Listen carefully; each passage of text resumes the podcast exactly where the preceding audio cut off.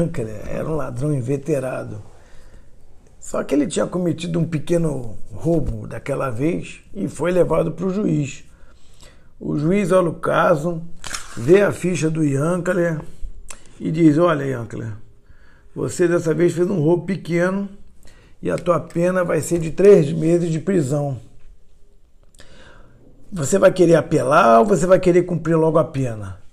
O ele pensa, coça a cabeça e aí pergunta para o juiz: Olha só, dá para eu cumprir depois do outono? E o juiz não entende a pergunta, né? Por que só depois do outono? Aí ele falou: Olha, seu juiz, é porque a gente agora está no meio da temporada de roubo.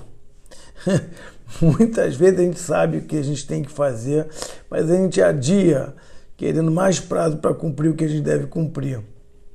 Essa paraxá é uma paraxá dupla chamada Harimot.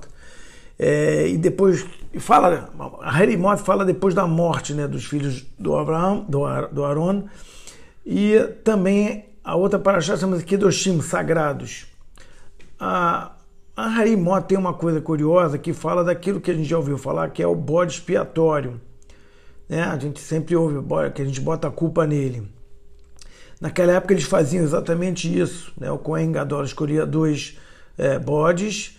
Um era, vamos dizer, levado para o bem e o outro que tinha sorte, que não era para o bem, era jogado num penhasco. Assim, é uma coisa forte até de falar, mas esse era o encarregado de, vamos dizer assim, de levar os pecados embora.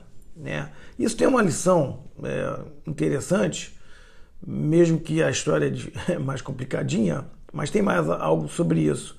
É que a gente mesmo acha que de tanto pecar ou errar ou de fazer coisas, a gente pode sentir que nada pode nos mudar ou que a gente não pode deixar isso, separar isso da gente, colocar isso como alguém.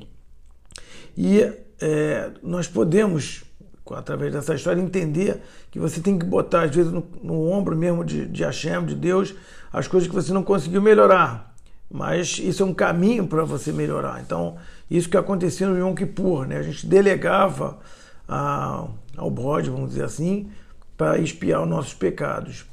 É, a Parashá Kedoshim vem de Kadosh, Lekadesh, e tem a ver com consagrado, separado, quando você torna especial é, é, aquele copo de vinho que você só usa em um determinado momento, você deixa ele separado. Então, isso é uma coisa que a gente faz normalmente, a gente separa e torna sagrado, que é, vem da palavra Kedoshim, que é o nome da Paraxá. Mas nessa Paraxá fala diversas coisas que deve fazer. Uma coisa especialmente me chamou a atenção, que está escrito que você não pode colocar uma pedra na frente de um cego. É, e a gente fala isso também literalmente, claro, né? Quem é perverso para botar uma pedra na frente de um cego? A questão tá é que a gente tem outras formas que a gente coloca pedra na frente de um cego. Que é, por exemplo, se alguém vem te pedir um conselho, né, sobre um investimento e você quer investir da forma que você vai ganhar dinheiro e não do que ele é bom para ele. Então, ele é um cego que está pedindo uma, uma, uma opinião, um conselho. Então, essa parte está relacionada muito a conselhos, né? Então o cara vem te falar sobre saúde, você não entende nada de saúde e vai responder para ele uma coisa que você acha que é bom, mas você não entende. Então tem que saber equilibrar isso. E se ele tem um relacionamento confuso com alguém de qual você não gosta, por exemplo, tem alguma alguma é, preconceito contra aquela pessoa, alguma coisa assim, você não pode misturar essa tua opinião pessoal com o que ele veio te perguntar. Então é, é muito complicado isso, porque a gente sempre tem a, a tendência a misturar o nosso sentimento. Você só pode dar uma opinião se você ama aquela pessoa. Então você tem que focar no lado bom dela para você poder dar uma opinião sobre ela.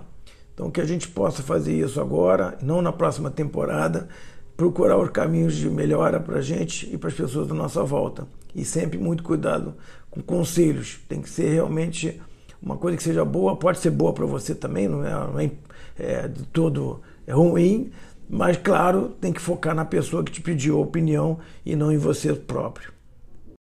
Eu queria agradecer a todos que ouviram até aqui nossas mensagens, que na verdade não são minhas, são da nossa Torá. E se puderem compartilhar, isso pode ajudar a melhorar a vida das pessoas e impactar o mundo para o bem.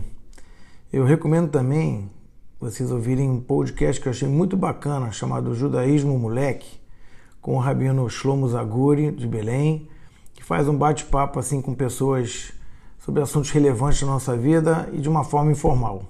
Obrigado.